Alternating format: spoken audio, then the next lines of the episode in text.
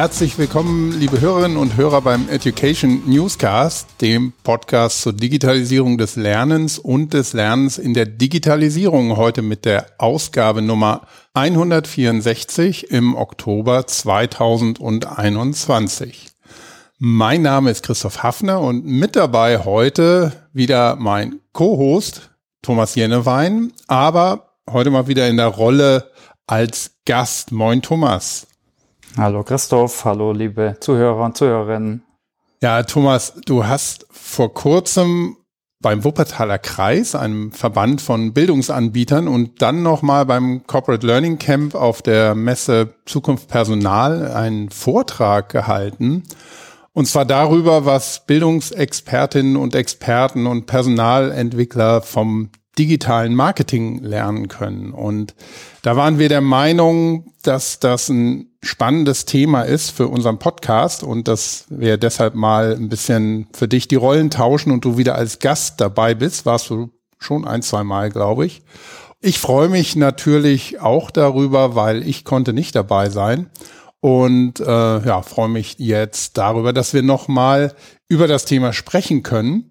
Aber an der Stelle vielleicht für alle, die unseren Podcast hier zum ersten Mal hören, kannst du dich vielleicht noch mal kurz vorstellen, was deine Reise bis heute war und als Tipp für alle, die Thomas schon kennen, wir haben in unserem Podcast auch Kapitelmarken und damit könnt ihr dann ganz einfach das, was Thomas jetzt über sich erzählt, skippen. genau. Ich versuche es trotzdem schnell zu machen. Danke Christoph, toll, dass ich mal wieder äh, ja, Gast bin oder dass wir einfach auch ein, ein Thema zusammen beleuchten. Also ganz kurz zu mir. Ja, ich habe Wirtschaftspsychologie in Mannheim studiert und habe dann relativ schnell bei der SAP angefangen, 1998, und habe da verschiedene, ja, ich würde mal sagen, echt spannende Jobs schon gehabt. Ich habe in der Personalentwicklung angefangen, früh mit E-Learning, digitalem Lernen äh, angefangen, da unter anderem auch dich kennengelernt. Ne? Da hatten wir schon vor Jahren die ersten internen Podcast-Projekte, war mhm. echt super spannend, schon relativ früh. Genau, dann nach circa zehn Jahren, glaube ich, äh, wurde ich Produktmanager für Lernsoftware, auch super spannend. Also mal wirklich das Thema Lernen und Bildung wirklich aus einer eher technischen Perspektive zu betrachten, von Business Case bis Rollout. Und jetzt seit sieben Jahren bin ich ungefähr ja, Business Development Manager für Subtraining, also für Kundentraining, Produktschulungen und beschäftige mich da unter anderem auch mit digitalem Marketing und das habe ich auch versucht, so ein bisschen in dem Vor- und Beitrag zu reflektieren, was ich da jetzt gelernt habe und was dann hoffentlich vielleicht auch andere mitnehmen können. Mhm. Da man ja jetzt als Bildungsexperte nicht immer unbedingt einen Marketing-Background hat, aber ich denke, da einiges lernen kann. Ja. ja.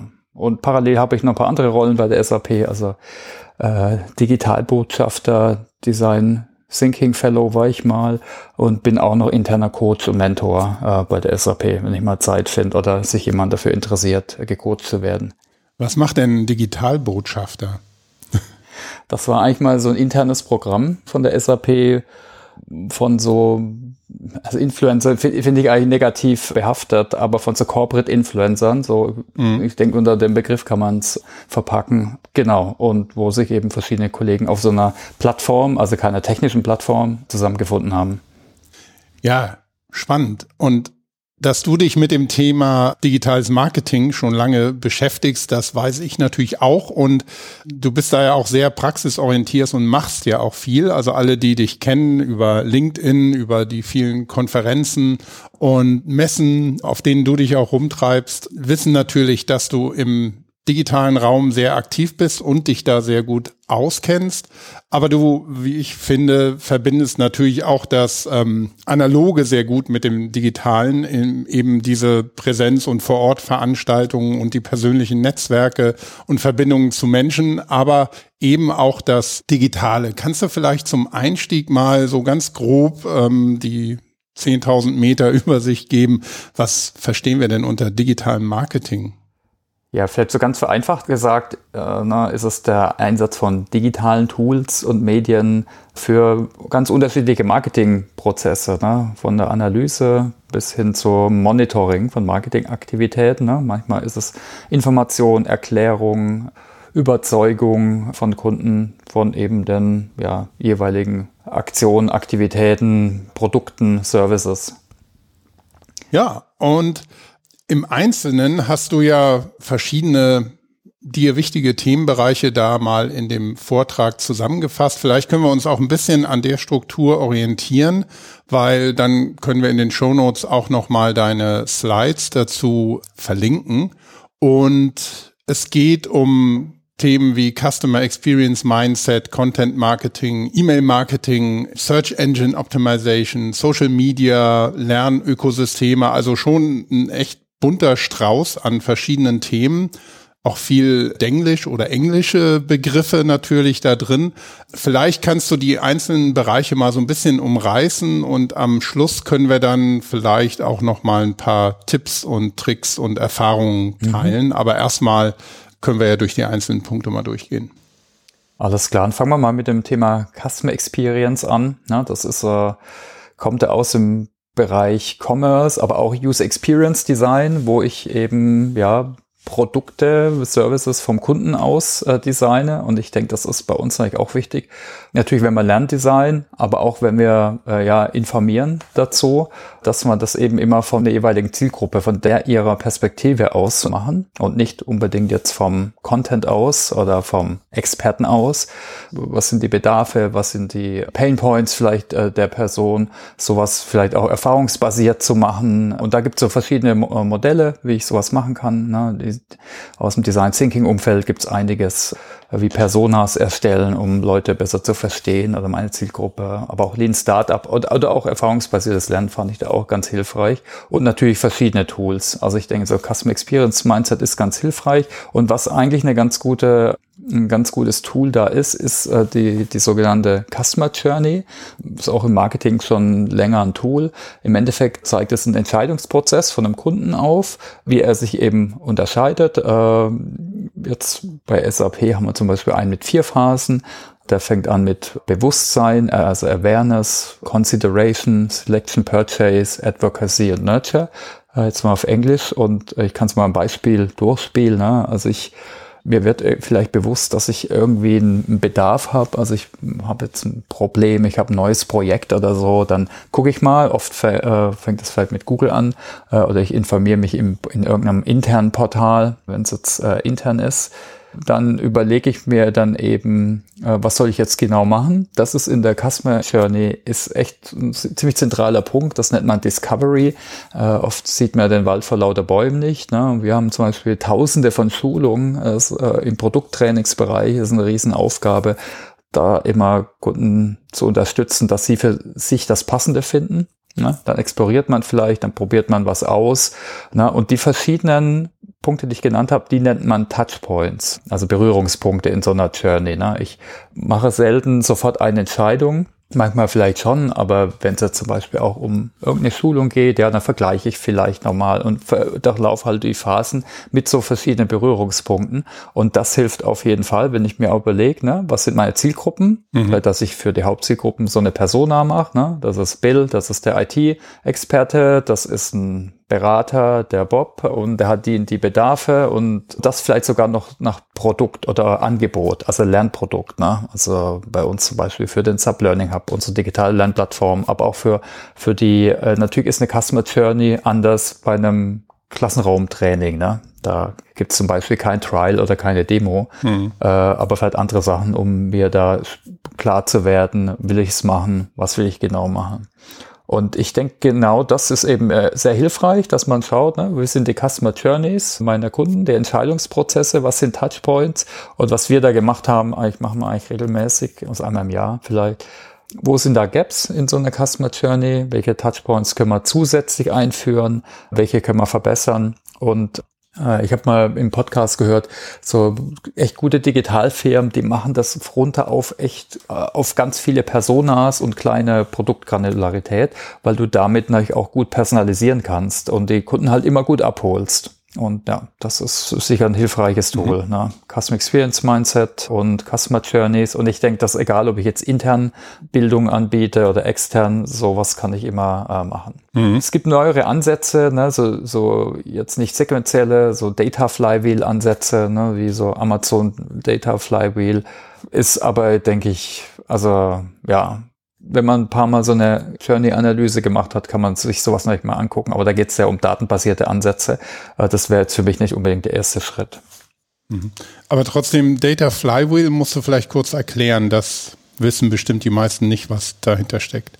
Also ich, ich, ich versuche es mal einfach zu erklären. Ich hoffe, ich mache das richtig. Also bei Amazon ist es so, ne, die haben viele Daten. Je mehr ich da mache mit Cookies, äh, was da abgespeichert werden über meine Bezahlvorgänge, über meine Einkäufe, desto mehr Informationen haben sie über mich, desto personalisierter wieder wird das und das Flywheel. Und je mehr Menschen sie haben und dann haben sie vielleicht noch ein Prime-Abo, haben sie noch mehr Daten von mir ne, und das äh, Rad dreht sich halt immer besser und stärker. Und das ist vor allem bei Plattformen Plattform, die mal eine kritische Masse aufgebaut haben, ist das natürlich ein Ansatz, der die sehr mächtig macht, würde ich sagen.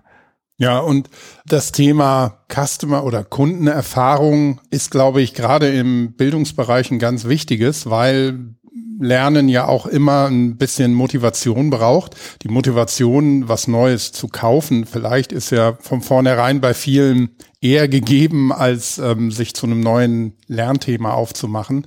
Und das geht ja nicht nur durchs Digitale, sondern die Kunden- oder Lernerfahrung. Und da ist man ja auch bei dem englischen Begriff oder englischen Begriff Learning Experience dann wieder.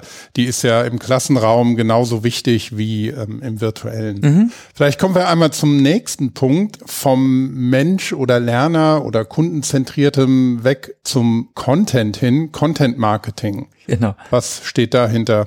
Also ich sage immer so ein bisschen ketzerisch oder sarkastisch, ja, schön, dass im Marketing sich durchgesetzt hat, dass auch um Inhalte geht, nicht nur Rabatte oder platte, witzige Bilder oder Provokation. Also inzwischen hat sich Content Marketing stark durchgesetzt als Disziplin, äh, als Ansatz.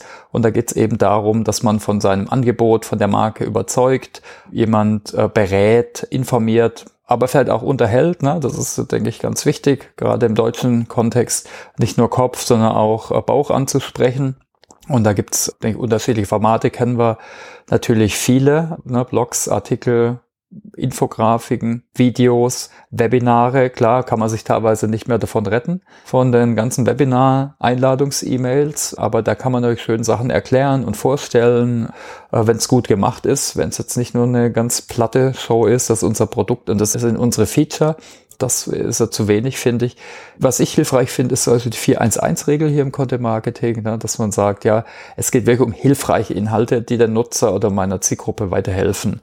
Äh, und das vielleicht so viermal für eine Gewichtung, vielleicht auch ein unterhaltsamer Inhalt einmal und dann eher eine Produktbeschreibung wirklich nur einmal. Also eher, was man so als Werbliches kennt. Ja. Und äh, ja, natürlich, ne, ich habe es vorhin schon gesagt, ist das Thema emotional hier genauso wichtig wie sachlich. Also emotional ne, ist zum Beispiel eine gute, stimmige Bildwelt, ne, nicht immer die gleichen Stockfotos zu nehmen. Ein Claim vielleicht auch sich immer zu überlegen, zum Beispiel für sein Lernprogramm. Also was ist so unser Motto, was Leute anspricht, was so ein bisschen auch zum Thema passt, aber zur Zielgruppe, was den Mehrwert ausdrückt, vielleicht auch authentisch ist. Ja, und ich denke gerade, Lernexperten haben da eigentlich gute Skills, ne? also im ganzen Didaktik-Hintergrund äh, oder Instructional Design, äh, wie man so im Englischen das sagt. Ja. Und vielleicht, was man noch sagen kann, das passt vielleicht auch gut zum Thema Customer Journey.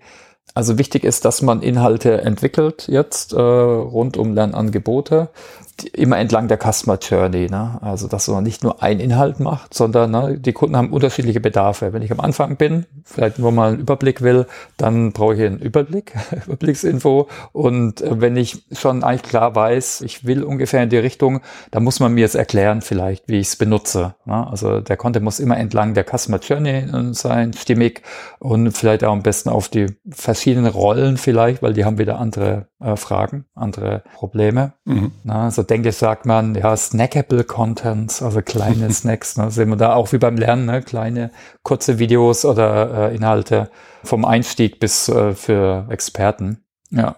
Genau, also Content ist super wichtig, aber der Kontext ist eben auch super wichtig. Also ich denke, ist beides äh, sehr relevant. Aber ist dabei nicht vielleicht ein bisschen ähm, die Schwierigkeit, dann auch die Balance zu finden zwischen Mehrwert im Content und eben dieses snackable Content, ähm, der Trend immer alles sehr kurz auf den Punkt zu bringen oder in kurze Sachen zu verpacken, geht ja auch auf Kosten von Inhalten selber dann oft. Hast du da vielleicht ähm, Erfahrungen, worauf man achten muss, damit man auch wirklich noch einen Mehrwert für die Kunden bietet? Ja, ich, also ich finde es wichtig, dass es eben nicht inhaltsfrei ist. Ne? Also nur irgendwie Buzzwords und so Value Propositions, also was ist jetzt der Mehrwert hat, sondern wirklich irgendein Inhalt, der einen irgendwie weiterbringt. Hm. Natürlich ist da schon hilfreich, wenn das jetzt nicht nur Leute machen, die nur Marketing-Know-how haben, sondern Menschen auch entwickeln, die inhaltliches Know-how haben. Also jetzt, jetzt zum Trainingsangebot oder zum Training allgemein natürlich, ja. Also es muss auch nicht immer snackable sein und ganz kurz. Also finde ich jetzt, wir beide sind auch Fans von langen Podcasts zum Beispiel. Also ist ja absolut auch relevant. Ne? Aber jetzt nur ein Monster White Paper zu meinem Angebot, äh, 20 Seiten lang, da, hören halt viele auf. So war es vielleicht früher. Ne? Äh, ich habe einen riesen Katalog und hier guckt mal durch, da ist alles beschrieben. Mhm. Ein Veranstaltungskatalog, ein Lernkatalog das bringt eigentlich auch nichts. Hm, klar. Gut, dann kommen wir vielleicht zum nächsten. Der Begriff hört sich heutzutage schon ein bisschen antiquiert an. Mhm. E-Mail-Marketing. Das klingt schon wie aus den 90ern. Ist das immer noch aktuell? ich sage totgeglaubte leben länger, auch wenn schon oft E-Mail ist tot und eigentlich viele keinen Bock haben auf zu viel E-Mails und da immer noch getrieben sind und manche dann in ihrer Inbox leben, äh, mhm. sozusagen, oder arbeiten, manchmal vielleicht auch leben. Äh, äh, aus verschiedenen Gründen ist es wieder wichtiger geworden, ne? zum Beispiel, weil viele jetzt gerade im Endkonsumentenbereich, die haben eben gesehen, ja, es geht viel über Plattformen, also wie Instagram oder was auch immer, ne, Google Ads. Mhm. Und oft kriege ich ja dann die Adressen meiner Zielgruppe gar nicht mehr. Ne? Den direkten Endkundenzugang das ist halt immer noch am einfachsten über E-Mail. Und wenn ich da einen schönen Verteiler habe, zum Beispiel über ein Newsletter, dann kann ich natürlich die Leute gut erreichen. Und ich denke, Newsletter, wenn das gut kuratiert ist, ne, ist auch schon so ein Thema, hatten wir schon im Podcast besprochen, wenn das gut ausgewählt ist äh, aus der ganzen Flut von Informationen. Ne, also Beispiel Weiterbildungsblog Newsletter, tolle Newsletter, schön ausgewählte Artikel rund um Weiterbildung also den gucke ich immer gern an, weil ich es nicht schaffe, immer auf Twitter die neuesten Artikel mir rauszupicken. Mhm. Also was bei E-Mail-Marketing eben wichtig ist, denke ich, dass es jetzt nicht mehr wie früher so super Massenmailings, eine Mail an alle, sondern dass man versucht, das vielleicht bisschen mehr zu segmentieren, nach Zielgruppe, nach ihren Interessen oder auch vielleicht noch wieder nach anderen Kriterien, wie, äh, wie lange oder wie oft haben die schon gekauft, wie viel haben die schon gekauft. Das sind so die Basics hier im E-Mail-Marketing und auch versucht zu automatisieren.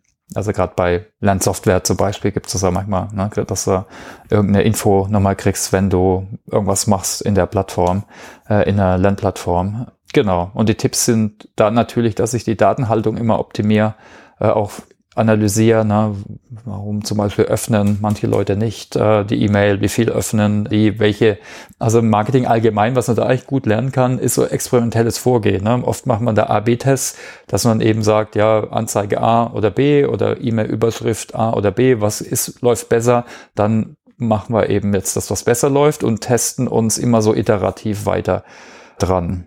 Und ja, also ich denke für so Automatisierung oder Segmentierung, ich denke, da muss man schon die Datenhaltung halt gut optimieren. Und das, ich denke, das hat nicht jeder. Ist, wenn du firmenintern bist, ist es nochmal schwieriger. Da kann ich jetzt nicht einfach Mailchimp nehmen, was so ein Marktführer ist in E-Mail-Marketing. Da muss ich natürlich gucken mit Verteilerlisten und äh, wie, wie auch immer ich meine Leute erreichen kann. Mhm. Aber ich denke, auch da sind zum Beispiel gut kuratierte Newsletter sind echt hilfreich, um da so eine Community aufzubauen.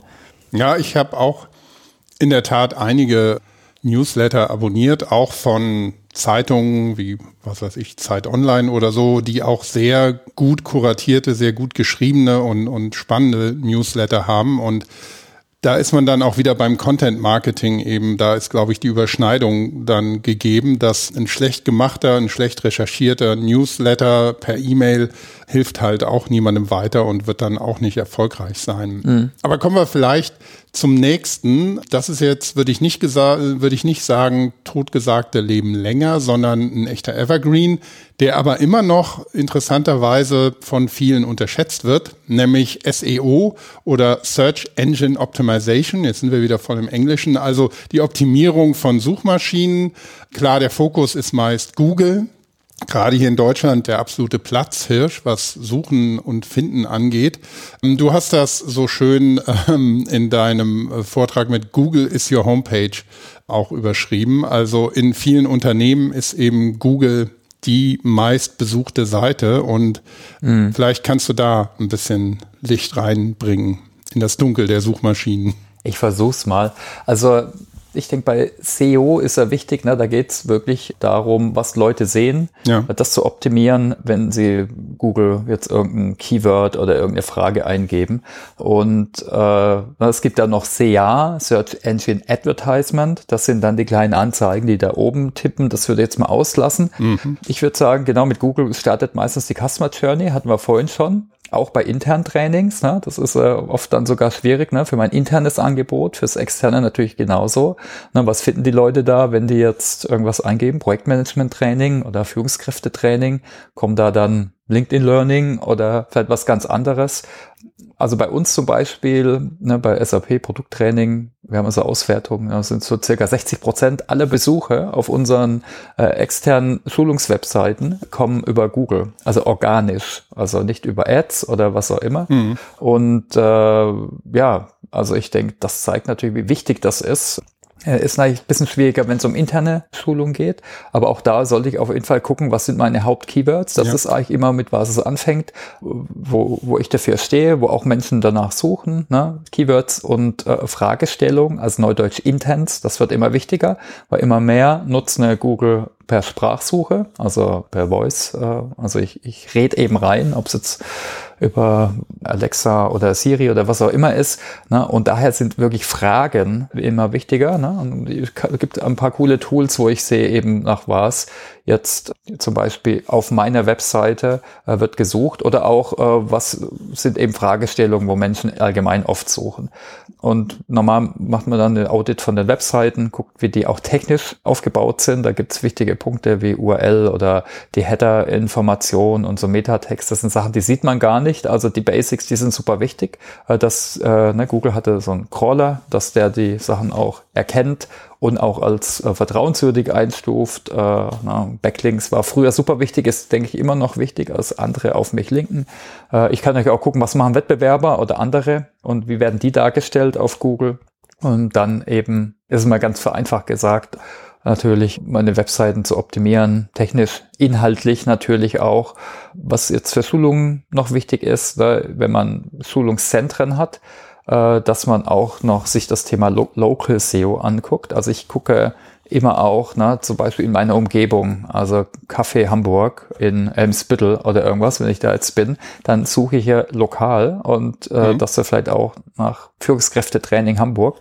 Ne, und wenn ich da eine Akademie habe oder ich lokal was anbiete, dann ist es wichtig, dass man mich da auch findet und dass dann auch die validen, relevanten Infos zu finden sind. Oft ne, ist die Telefonnummer nicht gepflegt, gibt es keinen Backlink.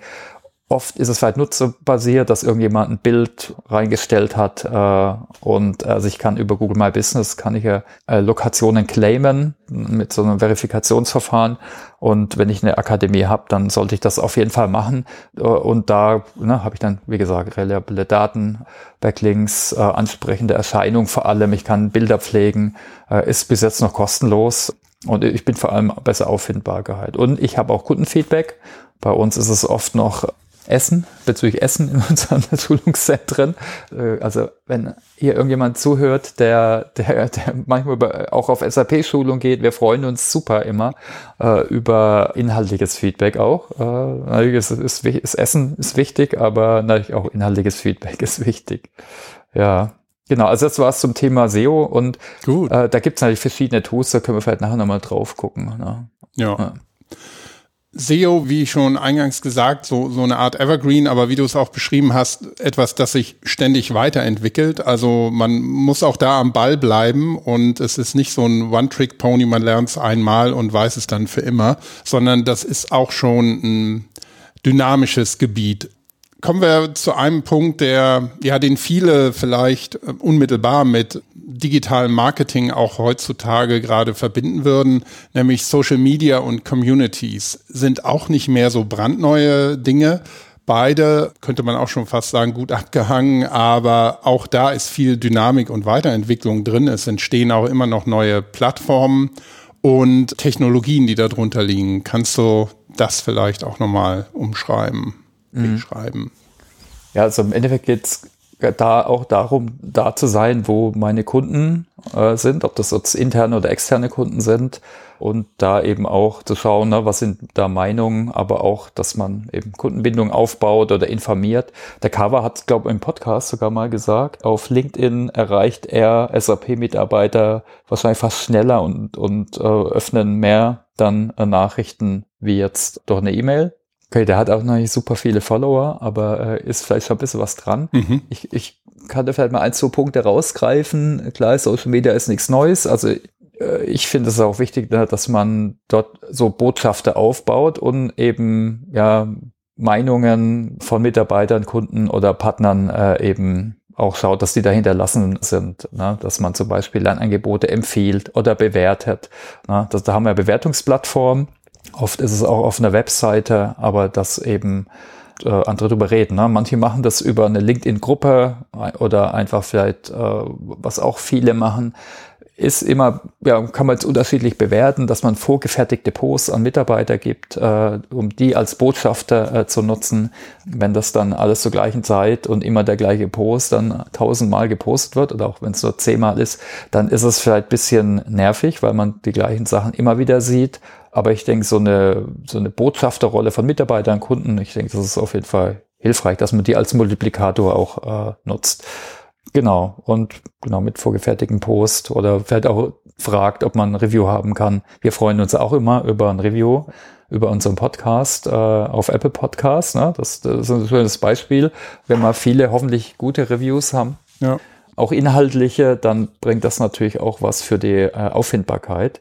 Es gibt zum Beispiel einen der Null oder der Eins Stern nur gegeben hat. Da hätte mich zum Beispiel echt inhaltlich interessiert, was können wir jetzt wirklich auch besser machen? Was ist das Problem? Oder war das nur jemand, der jetzt von uns genervt ist oder was auch immer? Ich habe keine Ahnung. Ne? Also, aber da kann man ja zum Beispiel einfach nett nachfragen. Ja, aber du hast einen wichtigen Punkt auch eingangs gesagt, dahin gehen, wo die Leute sind. Mhm. Das sehe ich auch, also bei dem Beispiel jetzt auch von unserem Podcast. Wir haben ja auch die Möglichkeit auf der Plattform, wo der Podcast, ich sag mal, auch, auch zu Hause ist oder sein, seine Homebase hat, da kann man auch Kommentare hinterlassen. Das wird eher zurückhaltend bis gar nicht genutzt, also ganz unterschiedlich, aber im Großen und Ganzen ist da nicht viel los. Auf LinkedIn zum Beispiel ist dann viel mehr los und man kriegt viel mehr auch dieses qualitative Feedback, von dem du gesprochen hast. Also ich glaube, das ist wirklich so ein ganz wichtiger Punkt. Nicht was sich selber was Schönes basteln und dann hoffen, dass da schon alles passieren wird, sondern man muss wirklich Ausschau halten, wo die ganzen Leute sich denn so tummeln, um die es geht. Genau, und im besten Fall macht man sogar oder entwickelt man eine Community. Ja, das ist intern natürlich super wichtig, aber extern natürlich genauso. Oder man macht bei bestehenden Communities mit. Ne? Eine Corporate Learning Community ist ein schönes Beispiel. Ja. Ne? Gerade da ist es, denke ich, zum Beispiel wichtig, da können wir jetzt auch länger darüber diskutieren, dass man da jetzt vielleicht sogar komplett auf Werbung verzichtet, sondern einfach, weil ich denke, wenn man anderen weiterhilft, doch irgendwie einen guten Inhalt, das ist eigentlich, sollte eigentlich schon wenn dann genug Werbung sein und jetzt nicht das zehnte Tutorial zu meinem Video-Erstellungstool oder was auch immer macht. Ja, aber ich denke, Communities ist, ist natürlich auch wieder ein Marathon, ne? wie, wie, wie vieles. Aber das ist auch nochmal ein interessanter Punkt. Ne? Wenn ich jetzt zum Beispiel Microsoft Trainings anbiete oder SAP-Schulungen, ne? wir versuchen das auch, dass wir eine eigene Community von Schulungsexperten im SAP-Kontext äh, entwickeln. Mhm. Durch ganz unterschiedliche Elemente. Ne? Das ist jetzt nicht nur eine technische Plattform, sondern natürlich auch Treffen ob es jetzt ein Barcamp ist oder wir haben einmal im Jahr ein Forum, wir haben Webinare und, und so weiter. Ja. Mhm. Aber du hast es angesprochen, Marathon ist digitales Marketing nicht immer eher die Langstrecke als der Sprint. Es ist klar, man kann ein Event oder ein Produkt auch mal aktiv bewerben, klar. Aber wenn ich jetzt ein Unternehmen bin oder auch ein Startup oder ein Bildungsanbieter in dem Fall, der uns wichtig ist, dann mache ich ja nicht also so ein, so ein einfaches Event nur, sondern im Großen und Ganzen ist es ja immer die Langstrecke und nur dadurch erreiche ich dann auch eben die Menschen, die es interessiert, wenn es um eine neue Schulung oder ein neues Angebot geht. Ne? Genau, und ich, Amerika habe immer langfristige Ziele und kurzfristige. Ne? Langfristig ist auch so ein Markenaufbau zum Beispiel, ne? dass ich für irgendwas stehe. Das ist natürlich nicht von heute auf morgen und äh, klar kann ich jetzt einen Haufen Anzeigen schalten und Leute zuballern. Manche kurzfristige Aktionen, da muss ich natürlich auch immer gucken, ne? sind die jetzt hilfreich oder sind die sogar gegenläufig? Ja, aber wie immer im Leben ne, oder im Geschäft braucht man halt dann kurzfristige Aktionspläne Pläne und äh, langfristige Roadmaps oder so. Ja. Hm. Ich meine, auch da hat sich einiges getan. Ne? Was wir zum Beispiel machen, ist eher ein Programm zu denken und nicht in einzelnen Kampagnen. Ne? Früher hat man so einen Kampagnenansatz oft gefahren. Wir haben jetzt eine Kampagne zu dem und dem SAP-Schulungsthema oder Schulungsoffering. Äh, äh, inzwischen machen wir vielleicht eher Programme, die dauern länger, die haben dann eher ein Überthema da, mhm. und jetzt dann verschiedene Elemente, um jetzt nicht praktisch jede Woche zu was anderem zu kommunizieren. Ne? Das äh, funktioniert eigentlich auch besser, dass man da einfach dann so einen Multikanalansatz fährt und so einen programmatischen Ansatz. Äh, dann macht er auch jetzt bei internen Weiterbildung genauso Sinn, äh, dass man sagt, äh, ja, wir haben jetzt im Quartal XY die und die Themen auf der Brust und da machen wir eben ein Programm. Jetzt nicht nur eine Schulung oder ein Webinar oder ein Informationsnewsletter oder so. Hm. Ja, sollen wir das nächste Thema angucken? Ja, würde ich sagen, auch ein Thema, das wir schon häufiger mal in diesem Podcast besprochen haben, nämlich Ökosysteme und in unserem Fall natürlich Lernökosysteme. Da hast du einen strategischen Blick mal drauf geworfen. Ökosysteme, Communities, das, da gibt es bestimmt auch natürlich Überlappungen. Ja, was ist denn die Definition von einem Lernökosystem? Was gibt's für Varianten? Ja, also ich finde den, den Ökosystemansatz eben super spannenden Ansatz, weil der ist nicht so mechanistisch und er hat sich auch durchgesetzt, ne, so im allgemeinen Organisationsansatz, ne, dass man jetzt nicht mehr hierarchische Ablaufsysteme hat, äh, Organisationen, sondern eher ein Ökosystem denkt, ne, vielleicht mit einer technischen Plattform unten dran und äh, eben zusammen mit anderen natürlich mehr erreicht. Da gibt's so dann so was jetzt wie Co-Innovation, klar, Zusammenarbeit, früher waren es vielleicht Allianzen und so. Und ich finde, also die Metapher, die kann ich natürlich auch auf Lernen sehen. Ne? Dann wäre eben ein Lernökosystem jetzt kein Business-Ökosystem, sondern ein Lernökosystem mit allen Lerninhalten, Programmen, Formaten, Daten, Technologien, Stakeholder, physische Räume, digitale Räume, Netzwerke, alles rund ums Lernen. Und äh, na, das ist alles, was mal da ist. Das ist so unser Lernökosystem. Das ist mehr wie ein Lernmanagementsystem natürlich, ne, wie schon erwähnt. Und das kann ich natürlich entwickeln. Und da gibt es halt verschiedene Varianten auch, äh, je danach, was ich vorhab. Ne? Also ist es ein Wissensökosystem Community, das ist oft, wo, wo es angefangen hat. Oder versuche ich durch Lernangebote bisschen wie bei uns, ne, das Business-Ökosystem zu skalieren, ne, durch Kunden- und Partnerausbildung, Zertifizierung und so weiter. Ja, oder auch intern eben. Ne? Und natürlich habe ich dann immer ein Ist-Bild und ein Bild, wo ich irgendwie hin, hin möchte. Genau. Ich denke, ich finde das eine schöne Metapher, auch jetzt für die langfristige Planung, wo wir vorhin drüber geredet haben. Mhm. Gibt es auch gute, äh, gute Unterlagen. Also der Jan Völsing hat da auch schon öfters äh, dazu präsentiert, können wir vielleicht auch verlinken und äh, die, die Anja Schmitz äh, zu dem Thema. Ja, sehr schön. Ich glaube, damit haben wir einmal einen schönen Rundgang gemacht durch die verschiedenen für uns jetzt relevanten Bereiche im digitalen Marketing, um es nochmal zusammenzufassen, also die Kundenerfahrung, das Customer Experience Mindset, Content Marketing, E-Mail Marketing als die totgesagten leben länger, aber auch Evergreens wie äh, SEO, Search Engine Optimization und Social Media und Communities und nochmal die Lernökosysteme kurz gestreift. Kannst du vielleicht noch so zusammenfassend ähm, ein bisschen ja, so aus deiner Erfahrung plaudern, was an Erfahrungen und vielleicht auch Tipps, wie ich denn diese verschiedenen Dinge auch sinnvoll miteinander kombinieren kann und wie ich im digitalen Marketing versuchen kann, erfolgreich zu sein. Also ich kann es nochmal zusammenfassen, genau, ein bisschen Beziehung setzen. Also ich würde sagen, vielleicht fangen wir sogar mit SEO an. Also ich meine, so eine Analyse nach was meine Kunden suchen, ob es intern ist oder extern, das ist immer super wichtig, weil das eben auf das Thema Kundenerfahrung äh, ne, und Sachen vom Kunden auszudenken einzahlt. Aber ich kriege auch Daten natürlich, was wieder ein äh, Input ist äh, für Content Marketing. Ne? Bei Content Marketing ist, wie gesagt, wichtig, dass man Erklärformate entwickelt, die auch Mehrwert äh, liefern, keine platte Werbung. Man sollte aber immer den Kontext berücksichtigen, äh, in dem vielleicht die Zielgruppe ist. Mhm. Also da auch verschiedene ja, Detailebenen zum Beispiel bauen. Genau, Customer Experience, sonst eben denken in so Entscheidungsprozessen. Ne? Das waren so die Customer Journeys und Touchpoints, wo ich die verbessern kann, dass man eine Analyse machen äh, und äh, schauen, was kann ich verbessern. E-Mail-Marketing ist immer noch wichtig, zum Beispiel kuratierte Newsletter, aber auch Segmentierung und dadurch ein bisschen Personalisierung. Das kann man teilweise automatisieren. Social Media und Communities ist auch ein, ein Evergreen, würde ich mal sagen. Da geht es auch darum, vielleicht Fürsprecher zu generieren, auch vielleicht Menschen nach Reviews zu, zu fragen, damit man eben ja sowas auch findet äh, im Web, auch Communities entwickelt.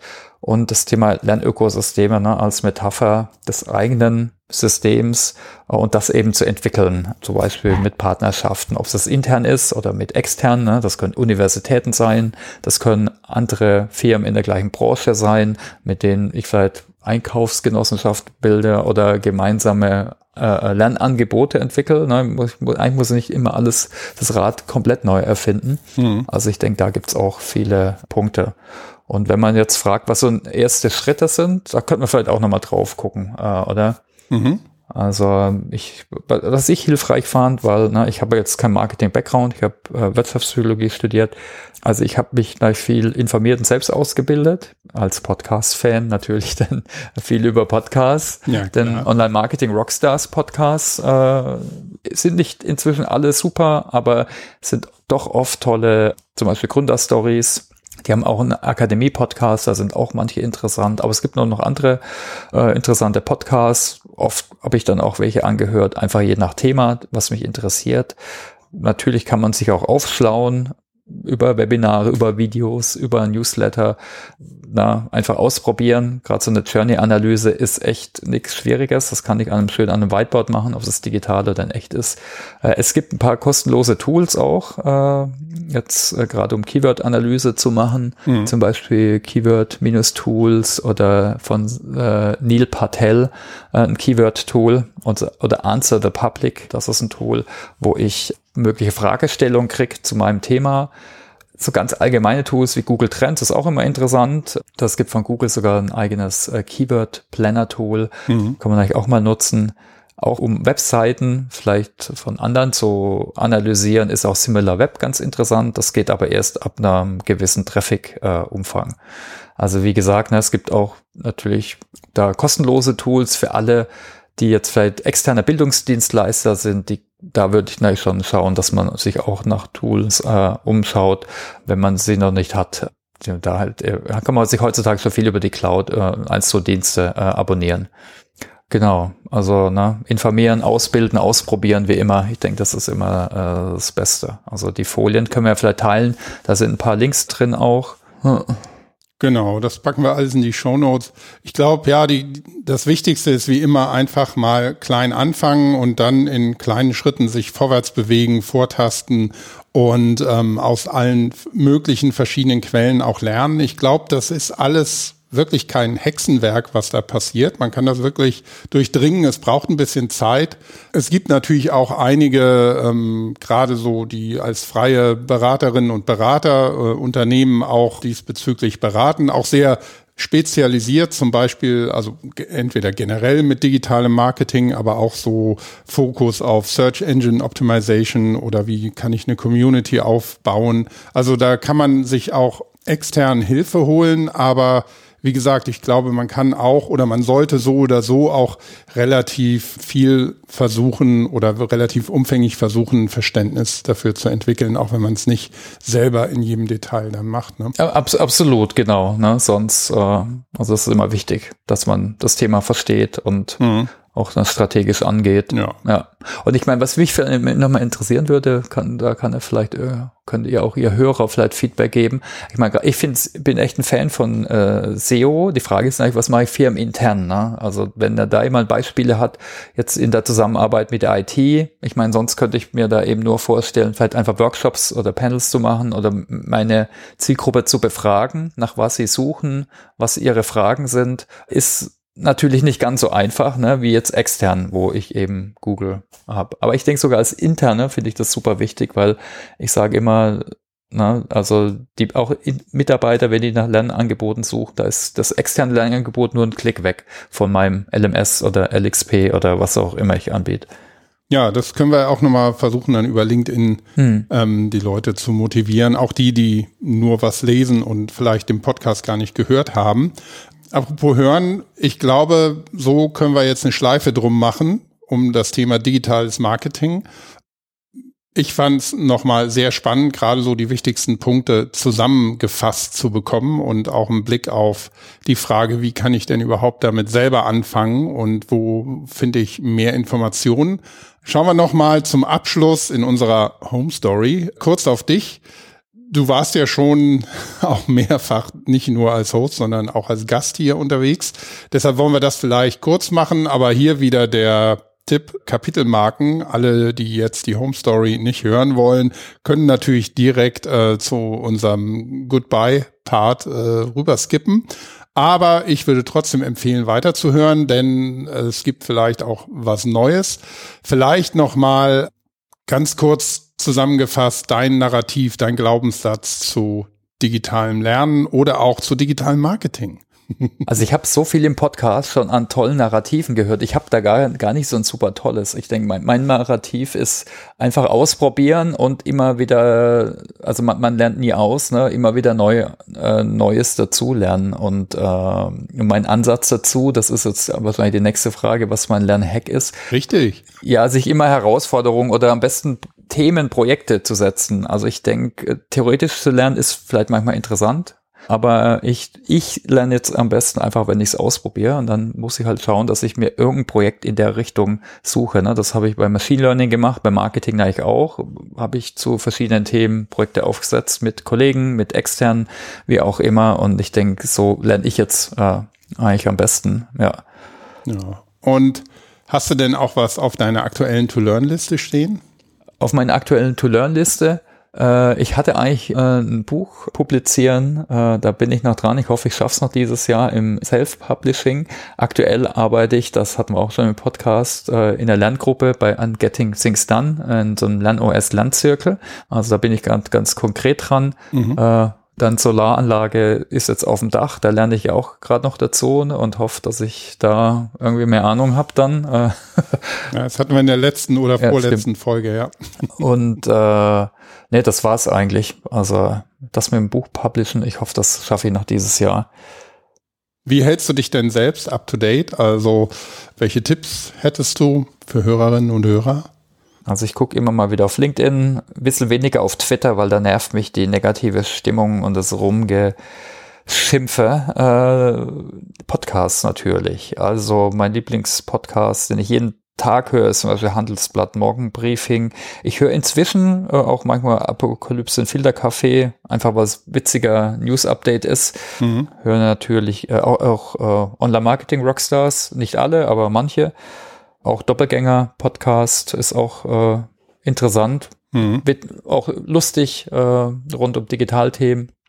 Und sonst einfach auch inhaltlich äh, suche ich manchmal einfach. Also jetzt habe ich gerade einen Podcast gefunden mit Bob Moscher. Ne, das ist so der Performance Support Papst, äh, der, der Learning and Development Podcast. Den fand ich ganz cool. Die hatten da zwei, drei gute Unterhaltungen. Ne? Also auch so on demand, äh, gern Podcasts.